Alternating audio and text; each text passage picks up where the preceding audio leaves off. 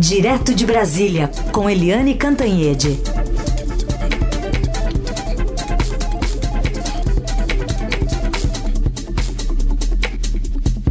Oi, Eliane, bom dia. Bom dia, Raíssen, Carolina, ouvintes. Oi, Eliane, bom dia. Vamos começar com a notícia desta manhã, né? A denúncia contra o senador José Serra, do PSDB, e operações de busca, né? Em São Paulo, enfim, apreensões em Rio, eh, no Rio de Janeiro e São Paulo também, ainda falando de um tema que está vira e mexe no noticiário, né? O Rodoanel.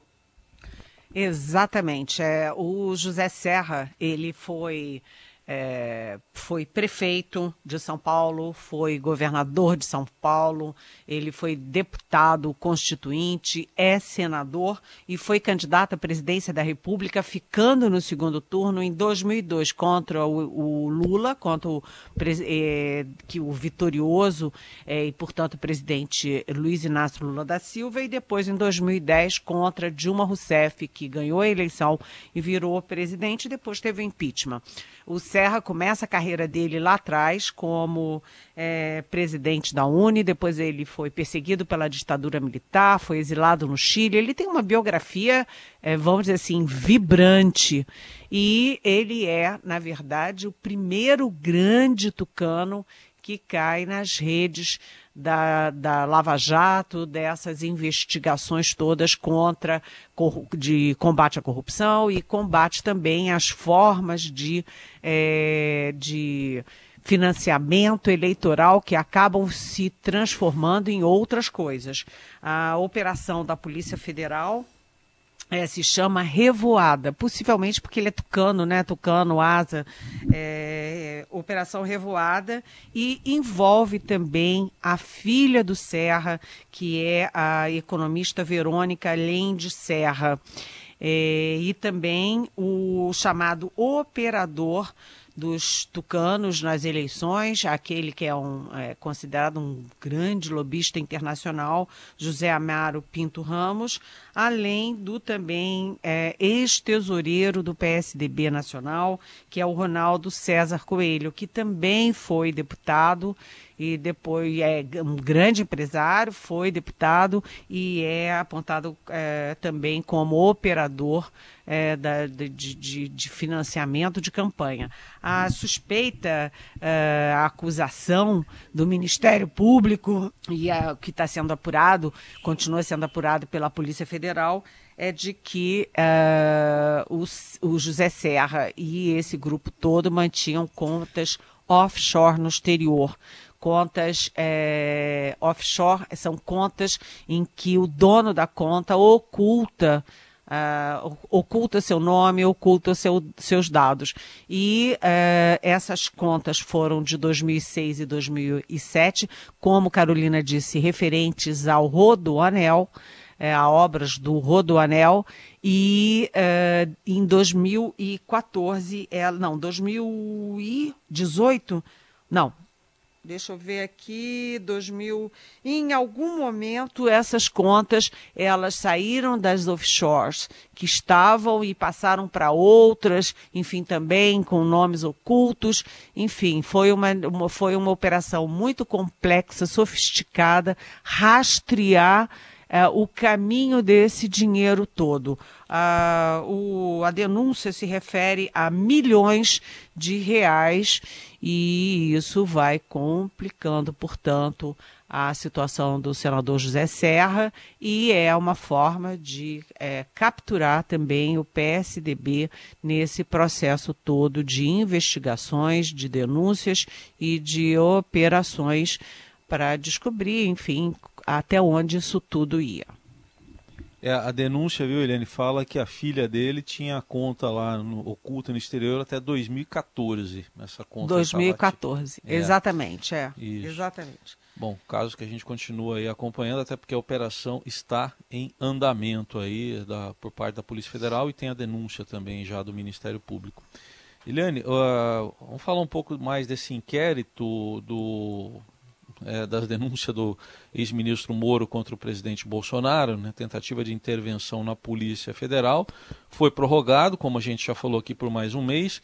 E agora tem opções para que o presidente seja ouvido né, no inquérito. Pois é, ontem o, o procurador-geral Augusto Aras mandou um ofício para o Supremo Tribunal Federal é, com três opções. É, o, o presidente Jair Bolsonaro, segundo ele, pode optar entre é, fazer o depoimento presencialmente, ir lá e falar e, e, responder diretamente aos investigadores, ou ele pode fazer por escrito, ou ele simplesmente pode não aparecer e é, recorrer ao seu direito de ficar em silêncio. Até aqui a gente estava falando em duas, duas alternativas, né? Ou uh, fazer por escrito ou fazer oralmente. Agora o procurador deu uma boia para o presidente, que é simplesmente ficar em silêncio. E isso é, faz toda a diferença, né? porque o presidente Jair Bolsonaro perdeu a narrativa que ele tentava construir, é, que já, já começou meio mambemba e depois ela, ela desmoronou toda com a declaração do general Augusto Heleno, chefe do GSI, de que não havia é, nenhum embaraço para o presidente para mexer as peças, trocar nomes, na sua segurança pessoal no Rio de Janeiro. A gente lembra que na, no dia 22 de abril, naquela fatídica reunião ministerial, o presidente bateu na mesa, nervoso, irritado, aos palavrões, dizendo que ele não conseguia mexer nem na segurança dele, não podia mexer em ninguém e que ele ia demitir todo mundo, até os ministros e tal. É, e depois ele disse que isso não era em relação à Polícia Federal, que não tinha nada a ver com a Polícia Federal, e sim com a sua segurança no Rio de Janeiro. E aí o Augusto Heleno disse, olha, na segurança do Rio de Janeiro, que fica a cargo da GS do GSI, não tem dificuldade nenhuma, até porque já foram mudados três é, responsáveis, chefes, pela segurança do presidente e da família dele no Rio de Janeiro. É, então, uh, aí é o último grande momento dessa investigação é, do presidente da República por suspeita ou acusação de interferência política na Polícia Federal, vai ser esse depoimento dele. Vamos ver qual das três alternativas ele pode é, usar, né?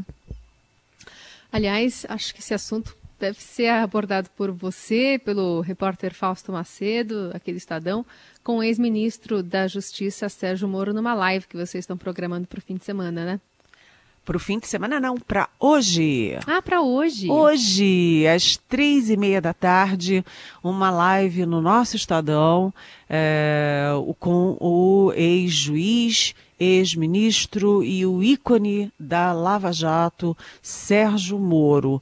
É, estaremos eu, colunista do Estadão e da Rádio Dourado, e também o super Fausto Macedo, que é ali um um super jornalista e que é o homem das investigações, o homem do judiciário no nosso Estadão.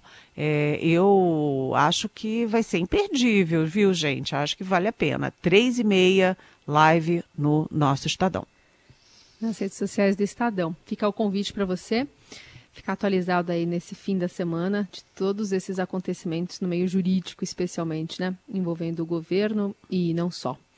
Eliane, eu aproveito para tratar aqui da pergunta da Maria. Ela quer saber como. É, pergunta para Eliane como ela sente a imagem do Brasil junto às organizações internacionais com sede no país, né, se estamos comprometidos negativamente por anos. E lembrando que o presidente ontem teve uma reunião importante com membros do Mercosul, né? Oi, Maria, bom dia, bem-vinda, ótima pergunta.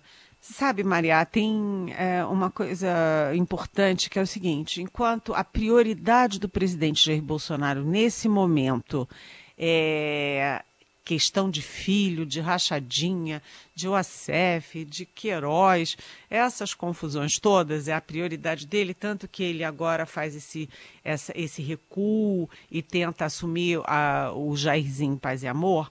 Essa é a prioridade do presidente, mas a prioridade do governo nesse momento, eu falo aí do Palácio do Planalto, do Ministério da Economia, do Ministério da Agricultura, do Ministério de Infraestrutura e também dos militares. A prioridade é outra. A prioridade é tentar salvar a imagem do Brasil no exterior, ou seja, estancar essa sangria, porque é, o Brasil está pessimamente é, na, nas mídias de, da Europa, dos Estados Unidos, de toda a América Latina.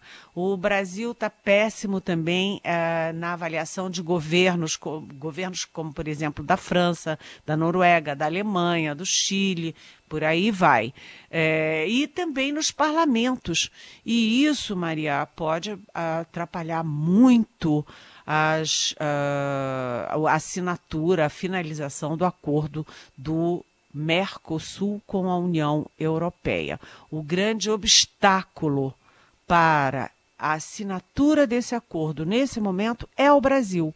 O Brasil, que é o maior país do Mercosul, né? O Mercosul tem Uruguai, Paraguai, Argentina, Brasil. O Brasil é o maior país, é o país que tem liderança nacional, é o país com a maior economia, com a maior população, mas ele hoje é o maior obstáculo a esse acordo. Porque o mundo vê o Brasil destruindo tudo que o próprio Brasil construiu no seu soft power de, de relação internacional e ver o país destruindo a sua política de meio ambiente, a sua política de preservação da Amazônia, ou a sua política de preservação das comunidades indígenas. Então, uh, ontem, o presidente, ao participar da videoconferência dos presidentes de Mercosul, o presidente Jair Bolsonaro, ele estava tipicamente nessa nova postura dele de Jairzinho Paz Amor, porque, primeiro, ele não falou de improviso, ele leu leu cautelosamente tudo lá o que a assessoria tinha mandado ele ler.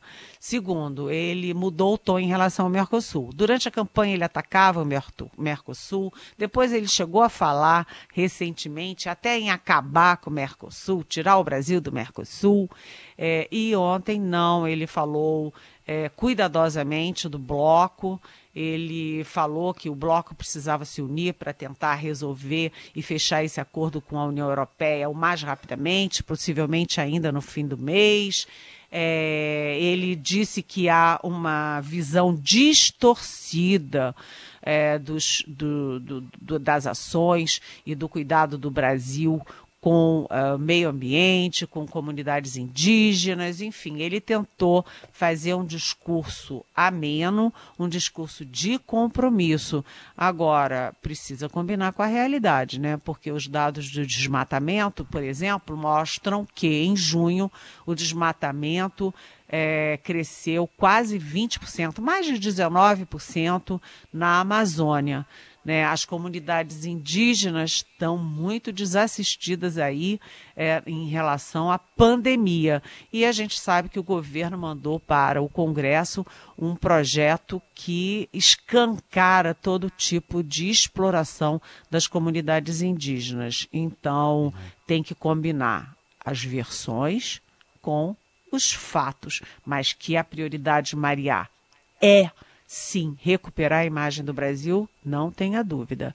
É preciso fazer isso, até porque com a pandemia, com a crise econômica, a gente precisa muito de investimentos internacionais. E os investimentos não vêm se a gente não dá a sinalização de que o país está fazendo a coisa certa. Quer dizer, só, só o mundo inteiro que está com opiniões distorcidas, então, né, Helene? Apenas o, o mundo, mundo inteiro. inteiro. A Europa, os Estados Unidos, o, todo mundo, a China, todo mundo está com visão distorcida. Haja distorção, hein? Helene Cantanhede participando com a gente direto de Brasília. Agora perguntas de ouvintes. O Manuel Duarte diz que ouviu na Voz do Brasil que em número de recuperados da Covid o Brasil está em primeiro no mundo Aliás, o Ministério da Saúde sempre destaca aí sua, na sua página, né, na internet, o, o, número de recuperados. A gente olha lá e costuma dar essa informação. 57% no to, do total de contaminados é o que o Ministério diz que é o número de recuperados. Mas o que o Manuel quer saber, Eliane, é se isso se deve à existência do SUS. O SUS é importantíssimo, né? O SUS é um modelo que o mundo inteiro aplaude. O SUS é uma forma de garantir saúde para todos. Né? Nos Estados Unidos, por exemplo, não tem esse tipo de saúde pública. A pessoa fica doente e tem que pagar do próprio bolso ou fazer planos caríssimos, etc., individuais. O SUS é um sucesso como modelo, agora o SUS precisa de apoio político, precisa de ser prioridade e precisa de pesados investimentos, porque o Brasil é um país enorme, com uma desigualdade social enorme, com muita gente numa, na faixa da pobreza extrema e, portanto, é preciso muito investimento nisso. É, mas claro que quando você tem um SUS, você tem a capacidade, por exemplo, de vacinação rápida e eficiente no país todo. Tem toda uma metodologia quando chegarem as vacinas, que a gente reza todo dia para que elas cheguem rapidamente contra a Covid, você vai ter é, a, toda a estrutura pronta para distribuir essas vacinas para todos os cantos do país. Isso é super importante para nós. Agora, as, as autoridades continuam dando sinalizações muito estranhas, né? Muito é, é, estranhas é porque hoje estou elegante, mas cá para nós, o governador do Distrito Federal, o Ibanês, ele, ele fez um decreto obrigando todo mundo a andar de máscara e estabelecendo uma multa de dois mil reais para quem não usar máscara. Até o presidente Jair Bolsonaro foi é, aí ameaçado tal de ter que pagar essa multa. E aí ontem o próprio Banês que fez o decreto sai sem máscara e vai para onde? Para uma clínica de saúde sem máscara e é fotografado, ou seja, façam o que eu digo, não façam o que eu faço. E aí você tem um prefeito do interior da Bahia é, dizendo o seguinte: vão abrir tudo, vão abrir todo esse comércio mesmo. E se tem que morrer, que morra. Quem tiver que morrer, vai morrer e acabou essa história. Aí você tem o ministro interino da Saúde, o, o general da Ativa, Eduardo Pazuello, que participa de é, reuniões, encontros sem máscara, toca as pessoas, cumprimenta as pessoas, etc. Como é que as pessoas brasileiras, como é que os cidadãos, as cidadãs vão é, se orientar numa coisa assim, se a referência que são as autoridades, os homens públicos, dão a sinalização errada, ensinam errado, passam a mensagem errado. Agora, o SUS, o SUS é ótimo. Eu acho que a grande lição que a gente devia aprender da pandemia é investir mais, acreditar mais e tornar o SUS muito, muito mais eficiente. Eliane, tem uma pergunta aqui do nosso ouvinte Diogo. Ele pergunta sobre uma expectativa é, do meio político caso o Queiroz venha falar tudo o que ele sabe referente ao presidente. Somado a isso, a gente tem uma informação do Estadão de hoje dizendo que o celular né, da esposa do Queiroz está indicando que o, o ex-assessor esteve em ao menos três endereços ligados ao ACEF, né? É, que que está rolando nos bastidores aí? Olha, o Diogo, bom dia. Por enquanto, não há expectativa de uma delação premiada ou de que o Fabrício Queiroz saia contando tudo o que ele sabe. Por quê? Porque o Fabrício Queiroz tem uma ligação de muitas décadas com o presidente Jair Bolsonaro, com a família toda, ele tem uma uma relação de intimidade, de lealdade. Não há essa expectativa, mas essas coisas sempre podem mudar, né? E o fio solto nessa história é que a Márcia Guiar, mulher do, do Fabrício Queiroz, ainda está sendo buscada pela Polícia Federal. E aí, quando mete mulher no meio, é, o sujeito balança. Então, há muitas incertezas. Medo maior na história é do, do Frederico Wassef, o advogado que está claríssimo, evidente, óbvio, que participou dessa coisa toda de esconder o Queiroz. Esse é mais falastrão e esse tem uma relação mais recente com a família Bolsonaro e esse é mais imprevisível.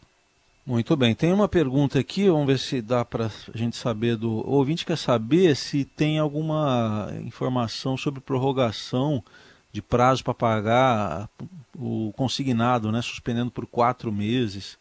É, projeto, não, na verdade é como anda o projeto de lei que suspende por quatro meses o empréstimo consignado. É o Cesínio que está perguntando.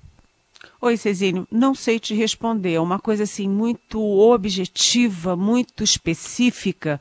Eu teria que ter um tempinho para pesquisar. Não sei te responder, mas aproveito a carona, Cezinho, para dizer o seguinte: a manchete do Estadão de ontem é muito chocante, né?